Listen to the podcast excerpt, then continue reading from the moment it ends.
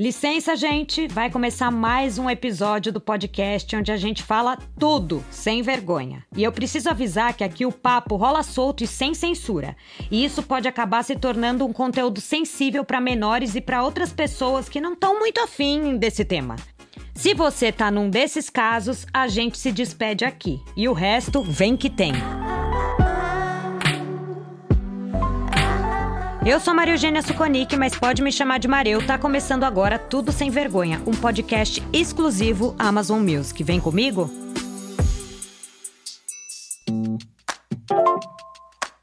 Oi, Marel. Eu amei o episódio que rolou com as avós da razão.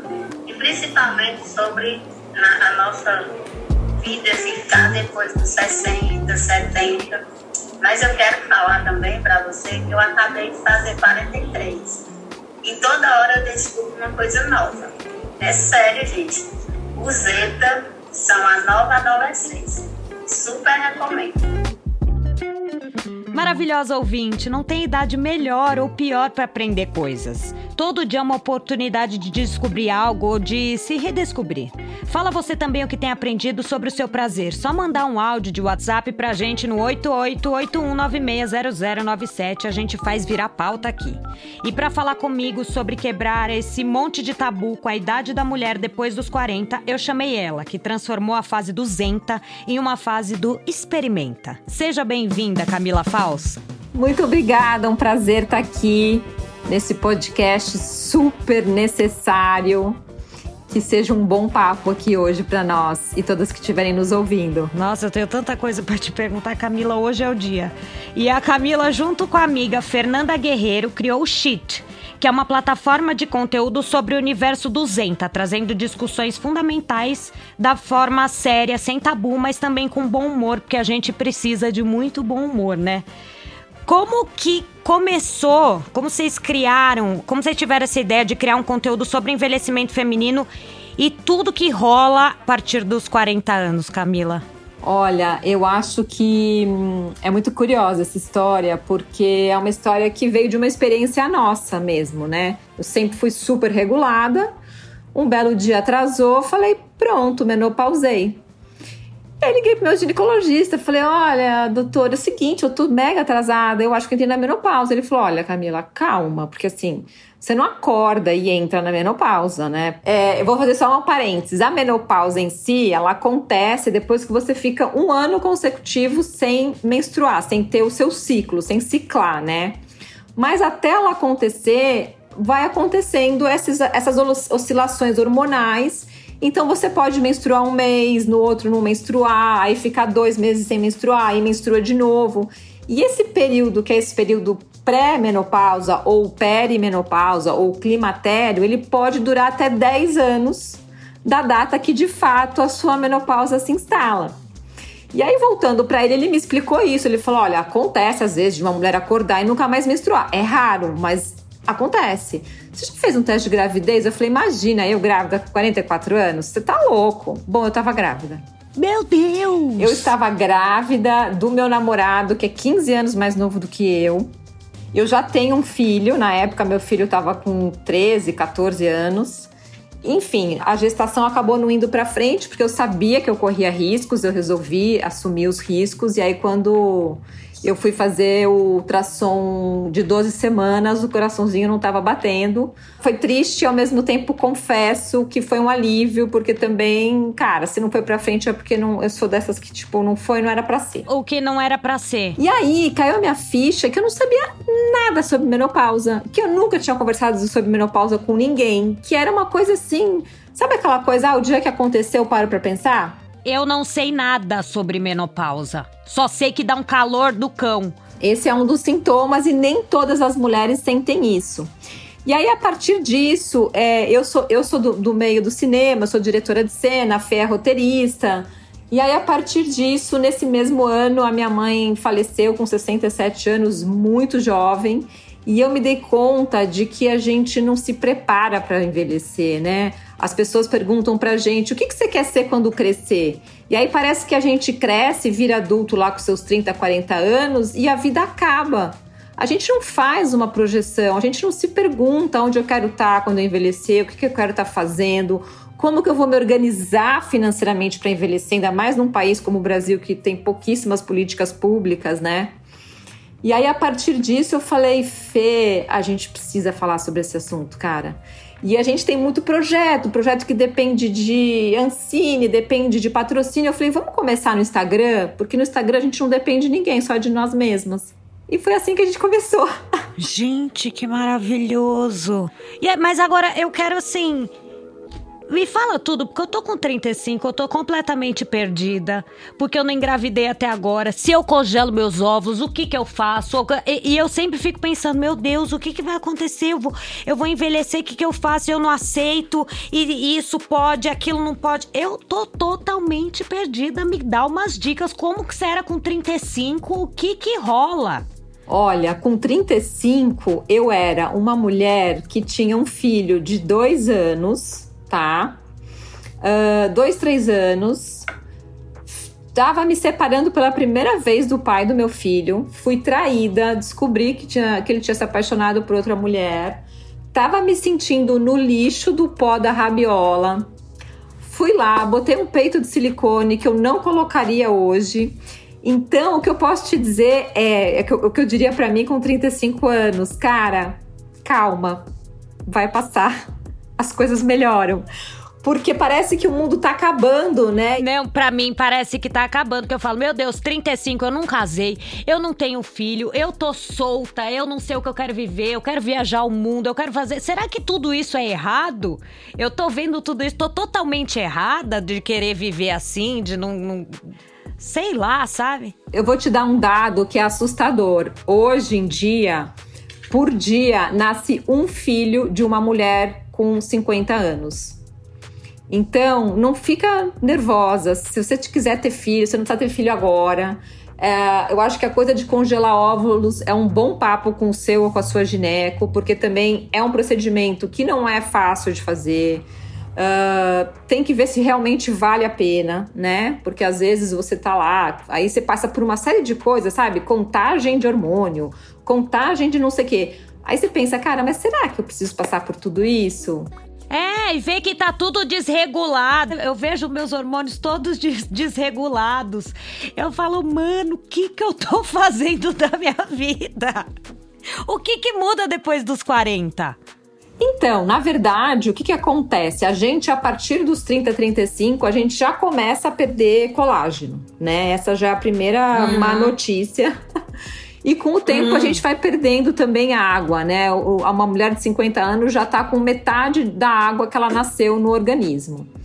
E essas oscilações hormonais da perimenopausa ou do climatério, como eu falei, elas não acontecem de uma vez. Então você começa a sentir essa oscilação e esse tempo pode durar até 10 anos. Então, muitas vezes na fase ali dos 40, 41, 30 e poucos, você pode se perceber extremamente irritada, com o humor oscilando, é, meio deprimida, meio. Sabe aquela sensação tipo, me sequestraram? Cadê eu? Eu, eu, eu me quero de volta? E muitas vezes, pela falta de informação, as mulheres muitas vezes são diagnosticadas de outras formas, ou com depressão, ou com ansiedade, ou com crise de não sei lá o que. E já é a progesterona que é o primeiro uh, hormônio, vamos dizer assim, que começa a cair nessa fase da perimenopausa. Porque a, a, uhum. progesterona, ela é um hormônio que ela não é só um protetor ovariano, né? A gente acha que como é um hormônio produzido no ovário, ele só serve, né? Ele é um super protetor cerebral. Ele ajuda na memória, ele ajuda no humor, na calma.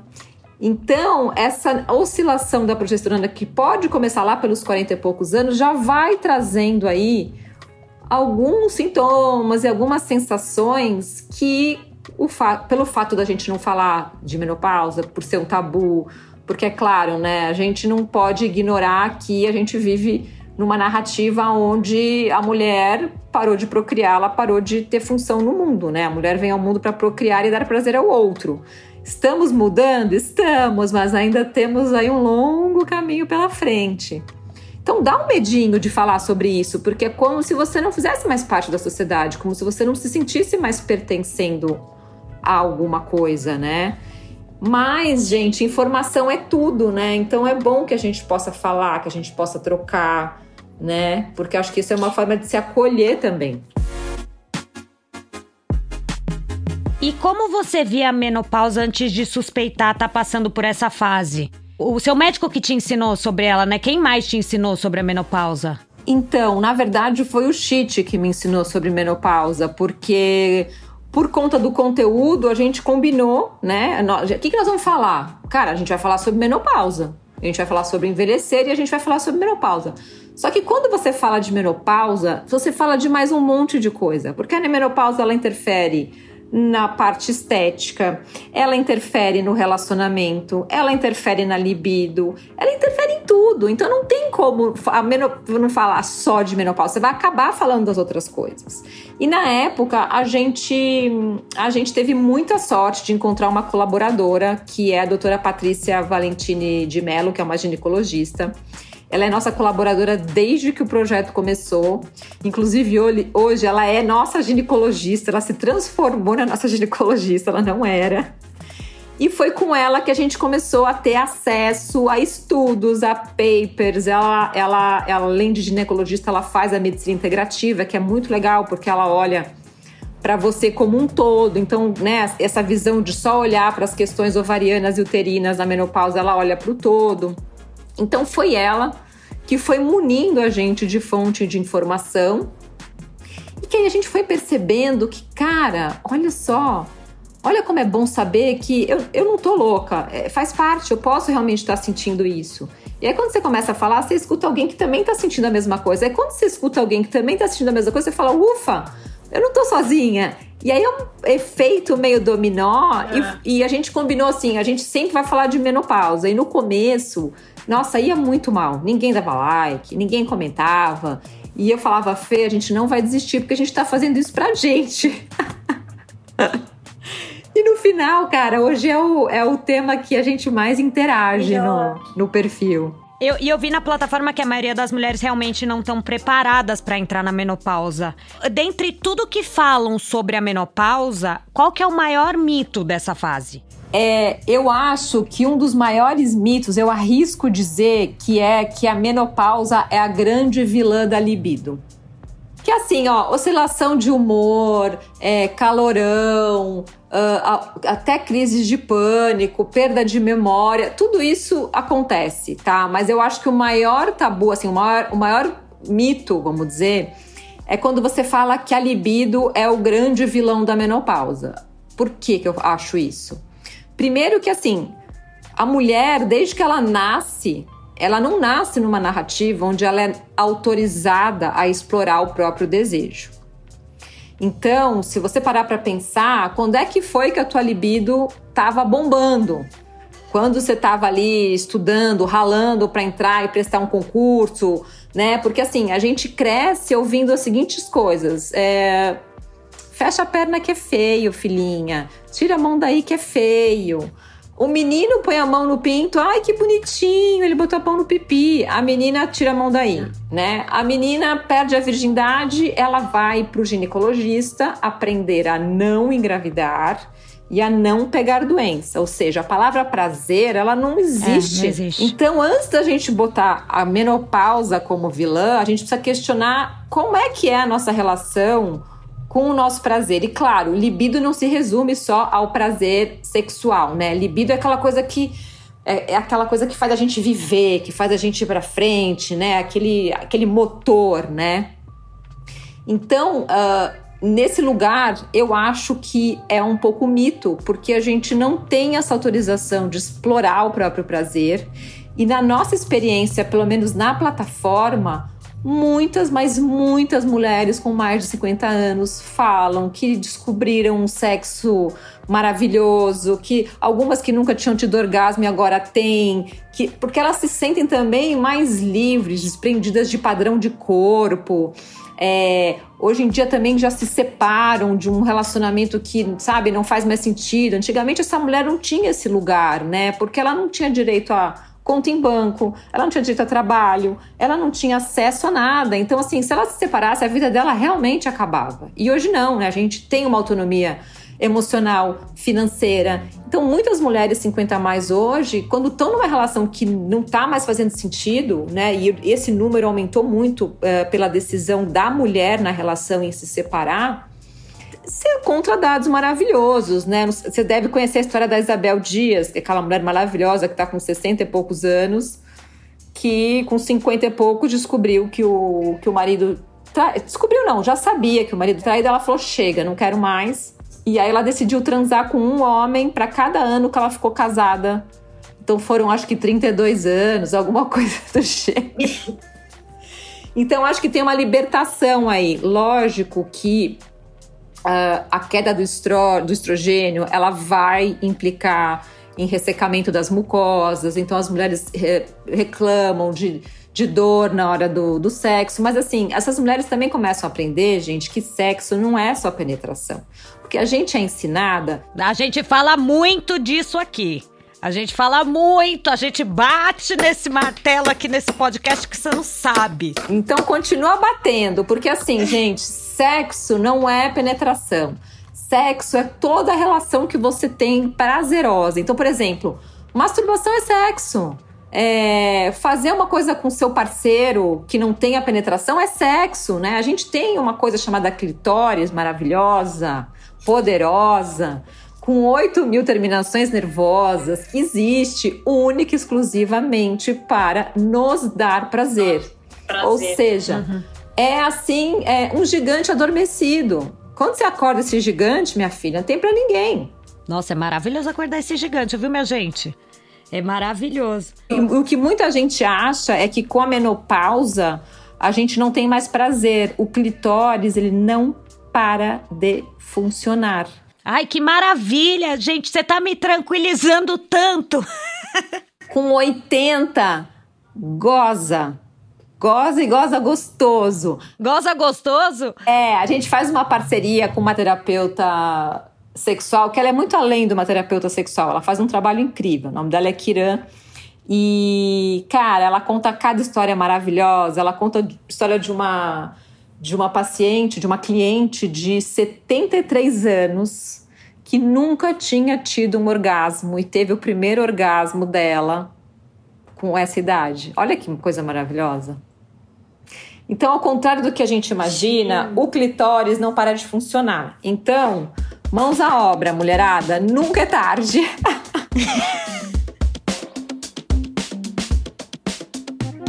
e eu vi também que a mulher na menopausa passa a conviver com um novo cérebro. Como é isso? Porque assim, quem são os hormônios responsáveis pela menopausa? O estrogênio e a progesterona. Eles dois caem, param de ser produzidos pelo nosso organismo e aí a mulher passa a não, uh, não fazer mais óvulos, né? Não, não criar mais óvulos, não produzir mais óvulos. Não produzir mais óvulos. E a partir daí vem todo o efeito cadeia, né? Não, não menstrua. O que acontece? O estrogênio e a progesterona, eles são super protetores do cérebro, da memória da memória, da cognição. Então, muitas vezes também mulheres entre 40 e 50, antes de entrar na menopausa, reclamam muito de: nossa, eu tô tão aérea, não tô conseguindo me concentrar. Eu era uma pessoa super pragmática e não tô conseguindo juntar o, o lado A com o lado B. E vem muito desse lugar é, dessa questão da queda do estrogênio e da progesterona. Muitos estudos dizem da importância da mulher nessa fase, daí em diante, fazer uma, uma espécie de musculação cerebral, ou seja, exercícios cerebrais. O que, que seria isso?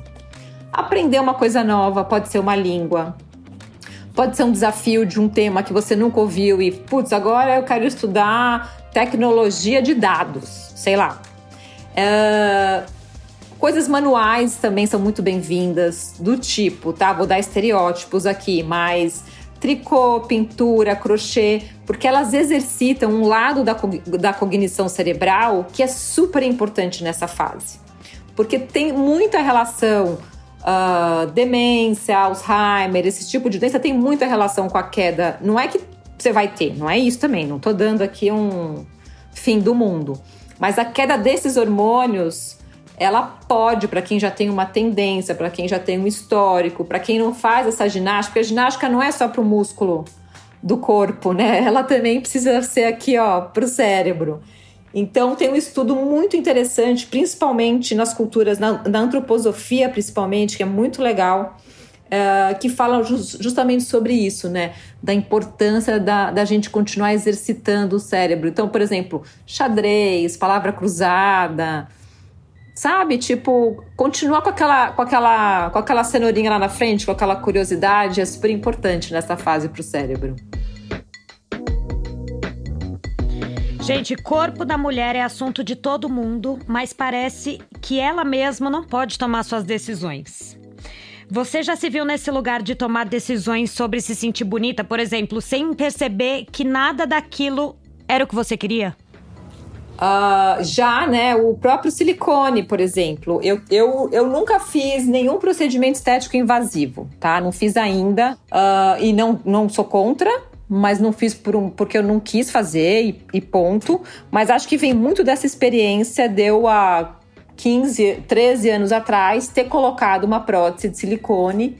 E como na época ficou claro que eu estava tampando um buraco interno, eu não estava tampando realmente ou preenchendo uma coisa. Eu já tinha 35 anos, já convivia com aquele meu peitinho ovo, ovo, ovo instalado que fala, né? Tipo, já, eu não tinha, sempre nas, eu, eu já era reta né? Mas aí quando pegou na feminilidade, porque, entre aspas, né, eu fui traída, e aí pegou num lugar, e hoje eu sou capaz de olhar para aquilo e falar, cara, não precisava ter colocado aquele peito. Não precisava. Você tirou? Ainda não, mas eu pretendo. É, eu, eu hoje sou capaz de olhar para aquele peito e ver beleza nele, entendeu? Naquela época eu não era. E eu digo muito isso do processo de parar de pintar o cabelo, né? As pessoas falam assim: ah, mas agora que você parou de pintar o cabelo, você nunca mais uh, vai, vai colorir os cabelos brancos? Eu falo, não sei, a liberdade está justamente aí. Hoje eu quero estar tá grisalha, amanhã eu posso querer estar tá loira, ruiva. Né? Não faz sentido você se, se libertar de um padrão para ficar refém de outro, entendeu? Mas você acha que rolava com você aquele medo de usar uma roupa, um cabelo que revelasse a idade? Olha, é, eu nunca. Eu sou uma pessoa meio fora da curva, tá? Eu sou uma pessoa meio estranha. A própria Fernanda fala, ela fala, Camila, você é muito estranha. Mas quando eu resolvi experimentar parar de pintar o cabelo, que foi em 2017, é, foi a primeira vez que eu parei para pensar nessa história de que estava envelhecendo. Porque eu acordava de manhã com aquele cabelo tipo cinco, né, cinco dedos de raiz branca, o resto de outra cor descabelada, e me olhava na frente do espelho e falava: Cara, por que eu tô fazendo isso? Esse cabelo tá me envelhecendo. Aí no dia seguinte, cara, mas esse cabelo tá te envelhecendo. Por que, que você tá fazendo isso? Aí teve um dia que eu me olhei no espelho e falei: Meu, eu tô envelhecendo. Ponto. Mas você acha que a palavra envelhecimento te assustava? Eu não sei se me assustava, mas a gente vem de uma narrativa aonde por exemplo, eu pintava meu cabelo, eu não sabia por quê. Eu tenho cabelo branco desde os 20 e poucos anos. Eu simplesmente repeti um padrão. A minha raiz crescia, eu pintava. A minha raiz crescia, eu pintava. Eu nunca tinha parado para pensar, peraí, de onde é que vem isso? Para mim, cabelo branco era coisa de velha, de hippie, de desleixada. Porque era assim, né? Se você não pinta o cabelo, é porque você diz, ai, olha essa raiz desse tamanho, que desleixo. Ah, não, mas ela é hippie, por isso que ela não pinta o cabelo. Ah, não, aquela velhinha de cabelo branco. Então a gente a gente sem querer, isso já está dentro da gente, né? E hoje, claro, isso está sendo é, eu digo que isso está sendo ressignificado, porque hoje é, é como eu falei, eu posso estar tá grisalha, amanhã eu posso não estar tá grisalha. Você pode estar do jeito que você quiser, mas assim você tá muito gata e muito chique. Só queria dizer isso, tá? Ai, obrigada. Seu cabelo tá maravilhoso. Queria que vocês pudessem ver. Que você tá, você tá de óculos, você tá com esse cabelo, você tá muito chique. Quem me dera, eu, quem sabe amanhã eu fico ruiva e eu tenho vontade de ficar ruiva. Eu acho que é sobre isso, porque. Meu, eu fiquei ruiva e fiquei loira um tempão e agora eu tô deixando o cabelo natural, sabe? Tipo, não pintar raiz tá sendo um tesão não pintar raiz. Eu não sei se amanhã eu vou querer ficar platinada de novo, mas eu tô amando essa fase. Eu tô amando essa fase. E acho que é sobre isso, né? É você, é você mesma curtir ter essa liberdade, porque eu sinto muito, assim, que a gente vive uma uma imediatamente as pessoas têm que ser colocadas em caixa, né? Então, de um lado tem a ditadura da beleza e do outro uhum. lado tem a ditadura da autoaceitação. Então, assim, de um lado você pinta o cabelo, do outro você não pinta o cabelo. E parece que não existe o meio termo. Existe. Eu posso não querer mais pintar o meu cabelo um dia e depois eu quero pintar o meu cabelo de novo. A sociedade vai colocando as, as mulheres em gaveta, né? Ah, então, por exemplo, eu nunca fiz botox e tenho peito de silicone. Pode isso? Pode. Para mim fez sentido. E cada uma vai encontrar a sua fórmula, a sua maneira, eu acho, sabe? Eu acho que gente, é por isso que a gente está aqui para que cada uma possa viver. É engraçado, eu já fiz botox várias vezes e agora não tenho mais vontade, sabe? Mas eu teve a época que eu quis fazer o botox e tava me sentindo maravilhosa de botox e foi, e enchi a cara de botox, falei, tô toda dura, não, não consigo chorar, não dou risada, ninguém percebe nada que tá acontecendo comigo. Mas foi a minha fase e eu achei ótimo. E agora eu tô numa fase que eu não tenho mais vontade. Tipo, tô me sentindo linda assim. E pode ser que você volte, né? Por exemplo, eu e a Fê, a gente, nós duas, a gente é muito, é, muito legal, porque assim, a Fê não, a Fê não tem cabelo branco, mas ela não teria. A Fê é aquela pessoa que ela vê lá eu fazendo massagem, musculação facial. Ela fala, pelo amor de Deus, me pica de botox no rosto inteiro. E tá tudo certo. Eu não julgo ela e ela não me julga por isso. E eu vi você falando sobre o peso de algumas palavras na indústria da beleza e eu fiquei pensando muito sobre isso. Quais são as piores palavras, na sua opinião? Olha, para mim a pior é o prefixo anti, né? O anti-idade, o anti-envelhecimento, porque assim, quando você para para pensar no significado do, desse prefixo anti, anti é contra, é o que vai na direção oposta. Como é que eu posso ser contra a idade? Só se eu, se eu gostar da morte, porque uma coisa que é contra o envelhecimento é contra a vida. É contra, uhum. né, a, a coisa mais natural do ser humano que quando ele chega lá, que é o envelhecer. Eu só não vou envelhecer se eu morrer, né? E aqui também, Sim. não tô dizendo, ah, eu amo minhas rugas. Não, não é sobre isso. Eu gosto de me cuidar, eu sou vaidosa mas eu preciso ter uma comunicação quase bélica que, que meio que, que convida a mulher a lutar contra ela mesma. Porque assim, uhum. é uma luta perdida, entendeu? Eu, eu, claro, eu posso eu posso usar os procedimentos, eu posso usar cremes, eu posso fazer minha ginástica facial, mas eu vou continuar envelhecendo. Isso não está retardando o meu envelhecer como ser humano. Então eu quero envelhecer dentro do que eu puder, na minha melhor versão. Então, assim, é, cara, é, é um creme pra filho. Nossa, envelhecer é tão lindo, né? É, eu, eu quero ficar velhinha, entendeu? Porque outra opção para mim não é uma opção. Eu quero. Eu falo que assim, hoje, hoje meu objetivo, né? Porque assim, a gente não controla como a gente envelhece, mas eu digo que hoje o meu objetivo é chegar lá nos 80, 85 amarrando o próprio tênis, entendeu? Esse é o objetivo número um, que quer dizer muita coisa. Então eu acredito muito que esse prefixo anti é uma coisa que parece só um prefixo, uma palavrinha, mas ela vem ela vem convidando a gente, né? Quase como se a gente não pudesse envelhecer, quase como se envelhecer fosse feio, fosse errado, fosse uma coisa que não, não cabe, não existe, né? Como, por exemplo, também a, a pele perfeita. Toda pele é perfeita, né? Existem tipos de uhum. pele, existem é, marcas do tempo, mas pele perfeita, poxa, é puxado, né? Eu acordar de manhã e falar, porra, tem que ter uma pele perfeita. Não é puxado? Puta, é foda, né? é foda, não dá, gente. Que pele perfeita, me, me respeita com a pele perfeita, né? Corpo perfeito, uh ah, e daí vem um monte de coisa, né? Mas eu acho que, assim, para mim o prefixo anti, e já tem muitas empresas tirando esse prefixo é, dos rótulos, o que eu acho curioso, porque às vezes tira do rótulo, mas não tira da comunicação. Então você vai ler, aí você, lê a seguinte coisa: ah, é, para uma pele mais jovial. Assim, eu, eu não quero, eu quero ter uma pele boa de 50 anos, eu não quero ter uma pele jovial. Eu não quero voltar no tempo. Eu quero estar tá aqui onde eu tô é, dentro do possível, né? Tem uma marca muito legal americana de shampoo que chama Better Not Younger. Melhor, não mais jovem. É muito bom, né? Então é isso, eu quero estar no meu melhor. É muito. Mas não mais jovem. É, por que, que é urgente falar sobre etarismo e como ele começa já nos 40? Então, o etarismo ele é um preconceito com a idade, seja com os mais novos ou com os mais velhos, né? Então, essa coisa do ah, você é muito novo para isso, você não tem currículo. Ou você é muito velho para fazer isso. Ou você é muito velho para fazer uma, um monte de coisa. Então, assim, o, o, o, eu diria que o etarismo, ele é. Uh, estrutural. O etarismo é que nem o racismo, o machismo, é uma questão estrutural, tá? Ele é um preconceito estrutural. Que a gente está aqui, né, cada dia que passa, tentando falar mais sobre ele, repensando esse, esse, esse lugar. O etarismo, ele vem é, embutido de muita coisa, né, principalmente para a mulher.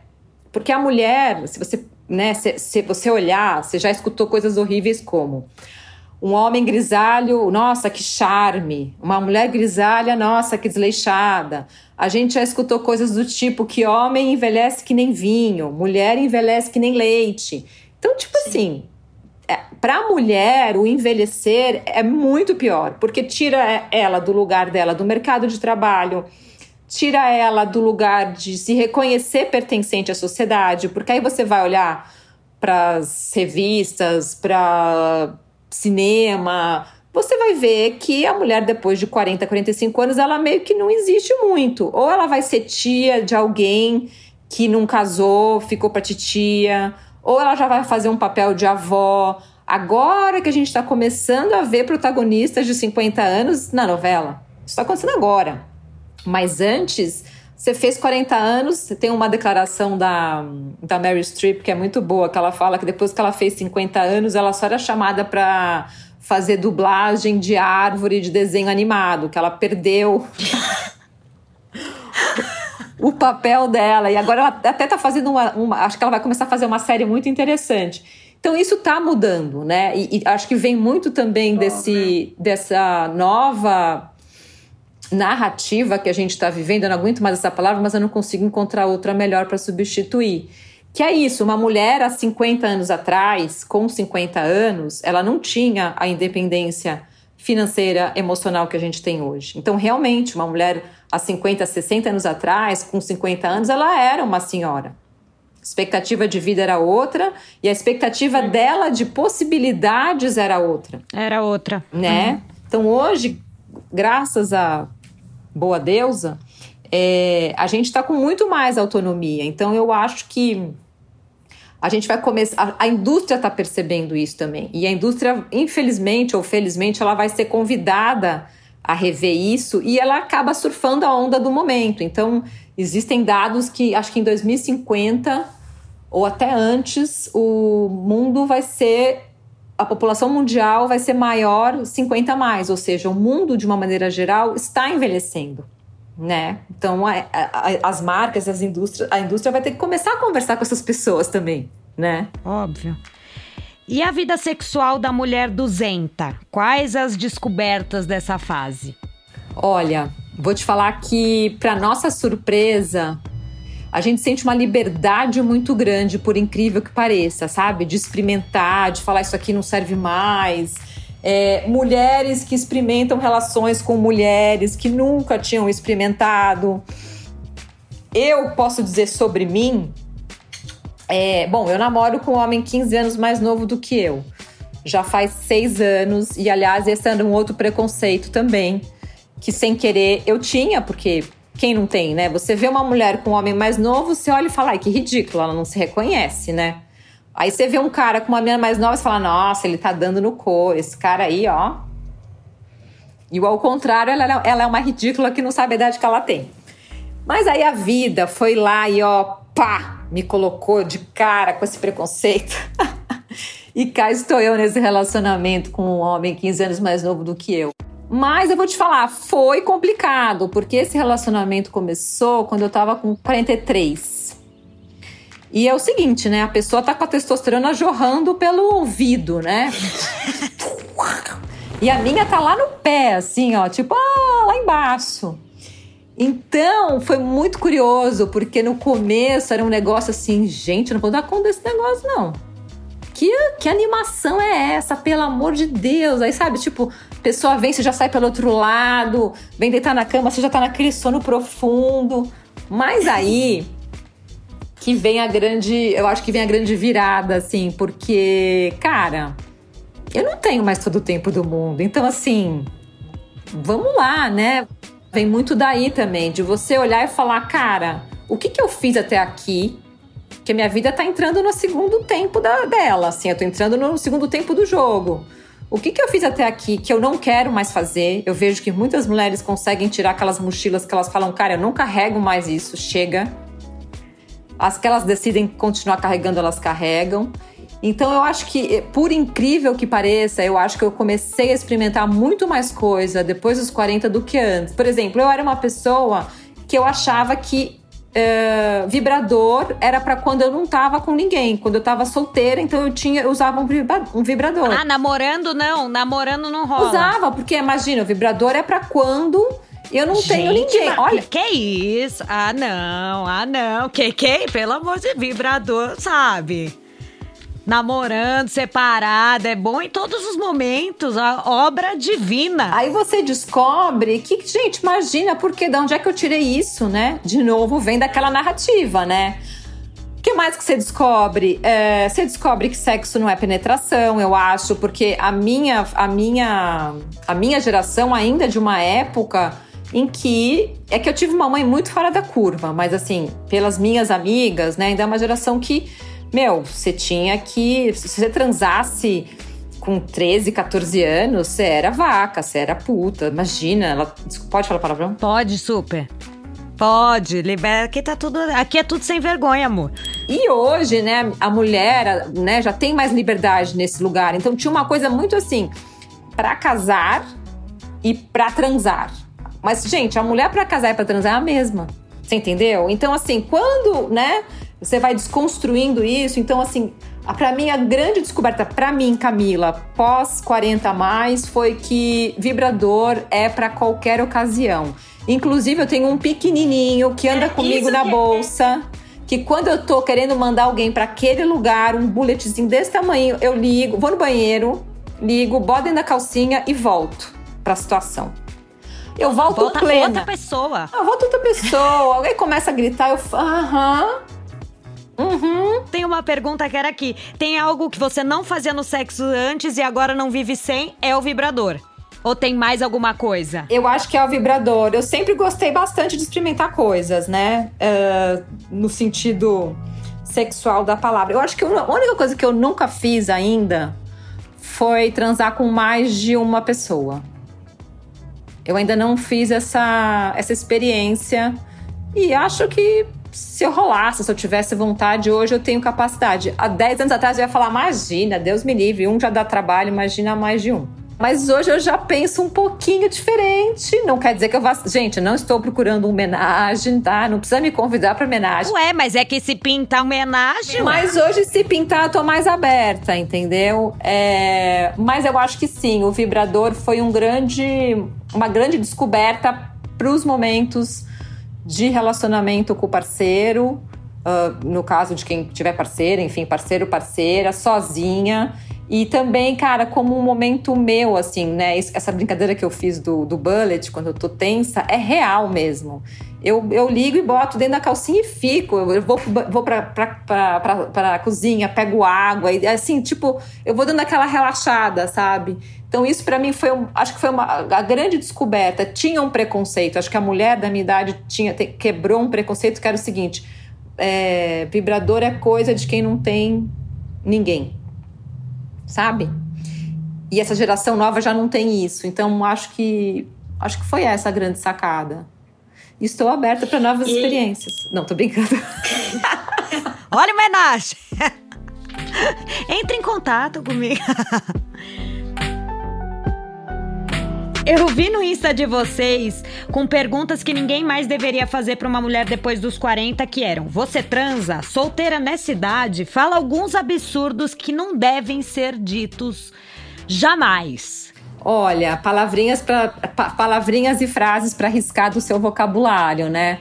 É, você ainda transa é uma, né? Porque as pessoas acham que as mulheres, depois de uma certa idade, não transam. A gente, a, gente, quando era adolescente. Gente, mas como é que alguém chega pra uma pessoa e fala, você ainda transa? Ah, entre mulheres, eu acho que rola. Ah, pela. Bom, eu não sei. Eu não consigo. É que eu não consigo imaginar. Entendeu? Olha, outra coisa que a gente precisa parar de falar também é o seguinte: desculpa, mas quantos anos você tem?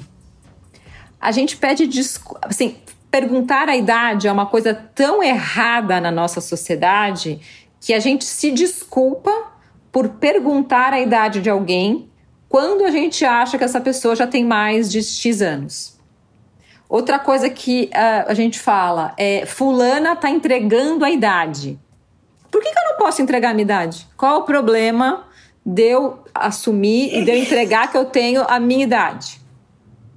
De novo, essa pressão de se sentir pertencente, porque a gente vem de uma narrativa aonde beleza e juventude andam de mão dadas. Então, quando você começa a ganhar aí os seus primeiros sinais do tempo, eh, gera uma insegurança. E não é sobre, ah, não, mas essas mulheres são fracas. Não, somos todas reféns da mesma narrativa. Estamos todas no mesmo barco. Cada uma consegue lidar com isso à sua maneira. Então não tem como, entendeu? Você falar, fulana tá entregando a idade, desculpa, mas quantos anos você tem? Ai, ela deve ter sido muito bonita. Essa é pra morrer, né? Nossa, que peça. Essa. Que isso, gente?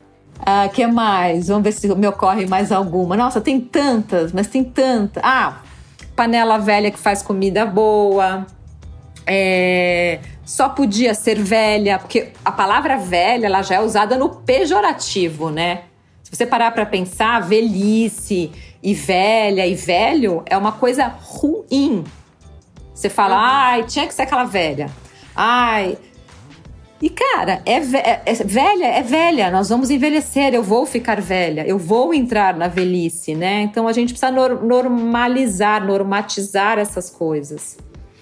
Então, assim, não é. É um convite, tipo, para pra pensar o quanto isso também tá te colocando num lugar delicado. Quando você, por exemplo, diz que alguém tá entregando idade, ou que alguém já deve ter sido muito bonita. Poxa, é, é, é ruim para você mesma. Não fala isso, gente. Não fala. Teve, eu, eu cortei o cabelo e fiquei loira. Uma menina mandou falou assim: Nossa, ficou loira porque tá ficando velha. Mandaram pra mim isso. Mas, você, vê, mas você vê a associação de que velha é uma coisa ruim? É, e ficou loira porque tá ficando. O que que. Eu fiquei tentando entender isso assim um tempo, sabia? Ah, porque são aquelas normas, né? Você tá ficando velha, você fica loira, você não pode ter cabelo comprido, você não deve pintar as unhas de cores chamativas para não chamar atenção para sua mão envelhecida. Você não deve usar. Sabe aquelas. aqueles. aqueles. aquelas regrinhas que, assim, joga no lixo. Maravilhosa.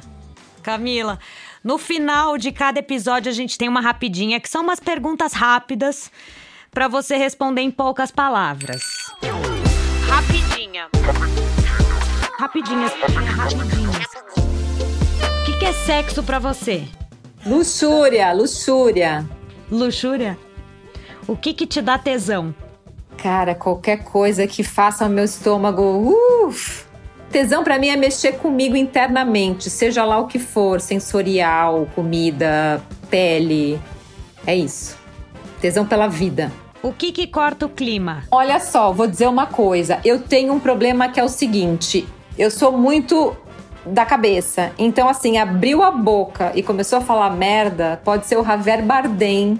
Eu brocho. O que, que é traição para você? Então, falar em traição ah, olha, eu não vou conseguir ser rápida, mas não sou a favor do relacionamento aberto, mas eu acho que a gente tem que parar com essa hipocrisia de viver achando que nós somos seres monogâmicos. Não somos. Essa, isso foi inventado e a gente caiu nessa e hoje a gente vive horrores, a gente vive torturas, a gente vive sofrimentos master por causa dessa bendita da monogamia. Então eu não acredito na palavra traição. Eu acredito em lealdade. Eu acredito em lealdade. E se pudesse escolher uma pessoa famosa para passar uma noite, quem seria? Por isso que eu falei que eu acho que você já respondeu. É o Javier Bardem? Olha, para passar uma noite, eu acho que eu passaria com o Javier Bardem. Pô. Menina, eu também. Vou te falar que eu sou apaixonada. Sou apaixonada por esse homem. Só falta ele abrir a boca e ser genial, que eu acho que ele deve ser. Ele deve ser, ele deve ser. Eu acredito nisso. Que não saia nenhuma merda dele, gente. Fala, não fala, Javier. Javier, ajuda a gente, Javier. Ajuda a gente, por favor. Não vai falar merda. Mas olha, eu vou te dizer uma coisa. Se eu gostasse é, de mulher, se eu tivesse assim uma. Pode ser que eu venha descobrir que eu tenha, tá? Até hoje não tive. Mas uma mulher que, que eu acho muito interessante, eu acho que eu também passaria uma noite, é com a Kate Blanchett. Nossa, maravilhosa. Também passaria. Eu também passaria. Né? Bom, gente.